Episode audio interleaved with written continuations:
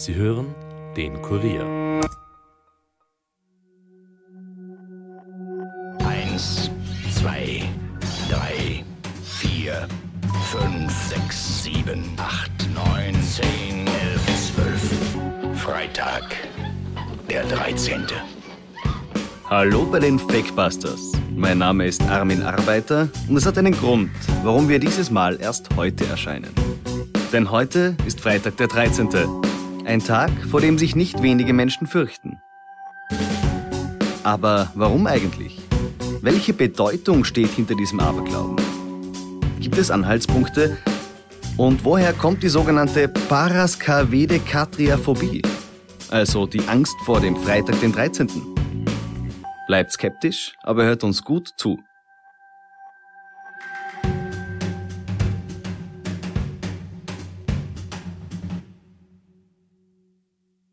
Paraskavede-Katriaphobie.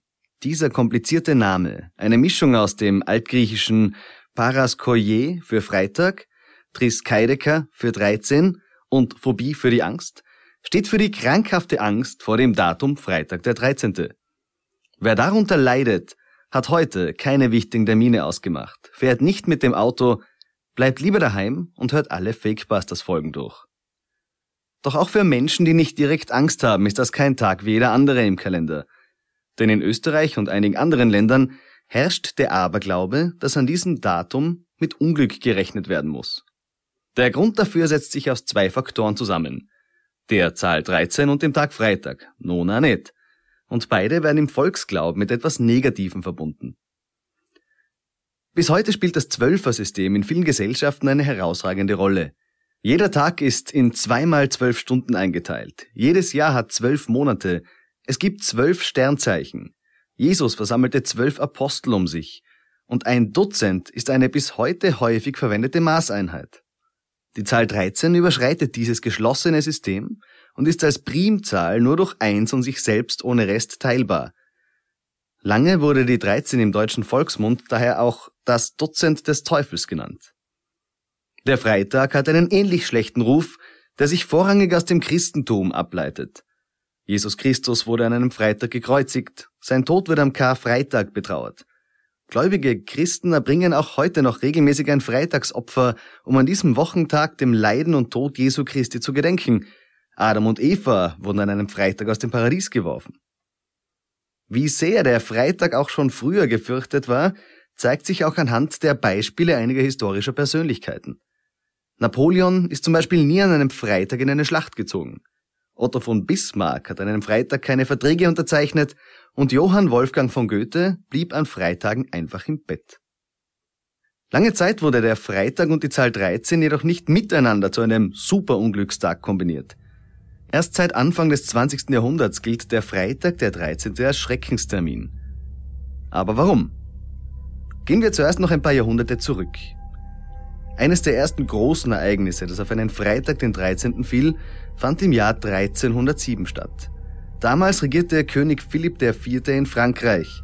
Im Oktober jenen Jahres befahl er, alle Mitglieder des Templerordens in Paris zu verhaften, was letztlich zur Aufhebung des Ordens führte.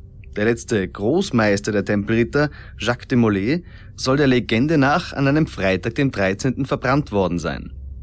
Dennoch wird dieses tragische Ereignis nicht als Ursprung für den Aberglauben gesehen. Wohl aber steht der Templerorden durchaus in Verbindungen zu verschiedenen Verschwörungstheorien, die wir bereits beleuchtet haben. Schriftliche Erwähnungen eines Freitags der 13. als Unglückstag finden sich nach dem Jahr 1307 lange Zeit nicht. Erst 1907 wird der Freitag der 13. wieder als Unglückstag erwähnt.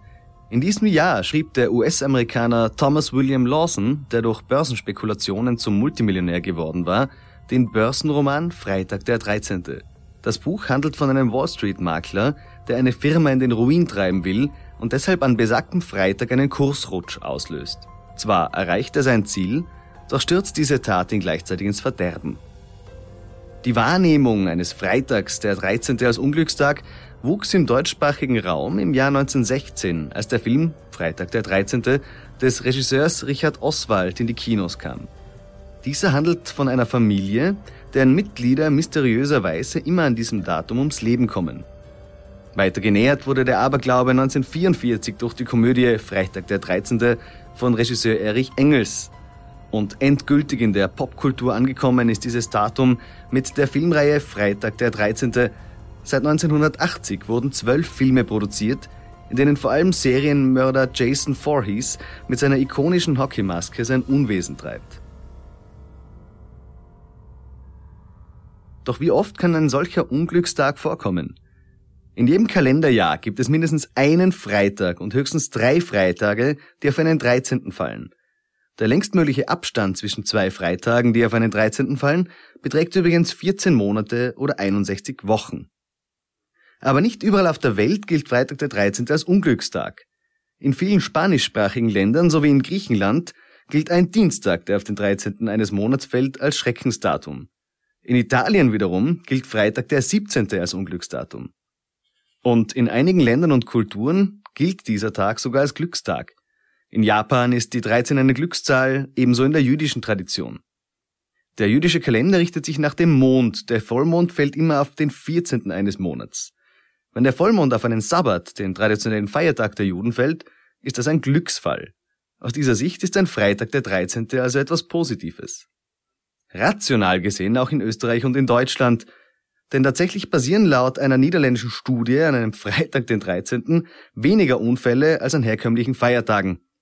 Der Unterschied ist zwar nicht sehr hoch, aber er ist messbar, wohl genau deswegen, weil viele Menschen besonders aufpassen. Übers Jahr verteilt ist der Freitag nämlich der unfallträchtigste Tag der Woche.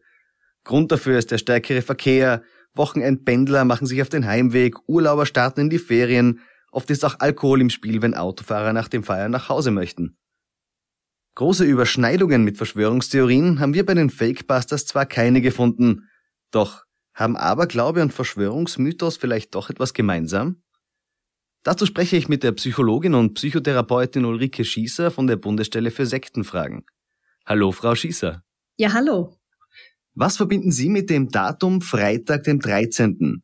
Passen Sie an solchen Tagen besser auf? Na, gar nichts. Also ich passe am 1. April besonders auf, weil da muss man wirklich aufpassen, ob man irgendjemand verarschen will. Aber am Freitag, den 13., das ist mir ganz egal. Im Reich der Verschwörungstheorien wird ja sehr viel mit Zahlen und Daten herumgespielt. Kennen Sie eine, die mit Freitag, dem 13. zu tun hat? Na, fällt mir jetzt keine ein, äh, aber man sieht, die Muster sind sehr ähnlich. Äh, das kann ja eine beliebige Zahl sein. Und wenn Sie sich jetzt auf die Suche machen, äh, die Geschichte durchgehen und sehen, wann ist an einem Freitag der 13. irgendwelche besonderen Ereignisse passiert, werden Sie sicher eine ganze Reihe finden.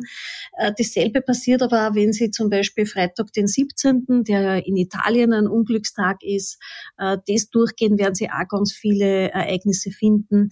In der wissenschaftlichen Forschung hat sich das bis jetzt nie bewahrheitet. Also die Untersuchungen, die man gemacht hat, ob am Freitag, den 13. mehr Versicherungsfälle oder mehr Autounfälle passieren, das war immer ereignislos. Also da ist ein Tag wie alle andere eher ein bisschen weniger Unfälle sogar. Ja, da gab es ja diese Studie in den Niederlanden 2008.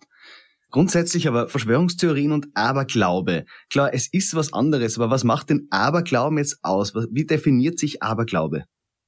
Ja, Aberglaube ist der, im Prinzip die Überzeugung, dass es unsichtbare oder nicht messbare Kräfte gibt, die auf unser Leben einwirken und die man in irgendeiner Weise auch steuern kann. Das wäre also mal die, die primitivste oder die, die grundsätzlichste Erklärung. Äh, er wird aber meistens auch eher so ein bisschen abfällig verwendet, also für den Glauben von anderen. Also selber hat man meistens den richtigen Glauben und andere haben dann den Aberglaube. Das ist dann so äh, bisschen die geringschätzige Version. Äh, aber im Prinzip ist alles, was man nicht beweisen, nicht sehen kann, aber wo man den Eindruck hat, es hat irgendeine Wirkung.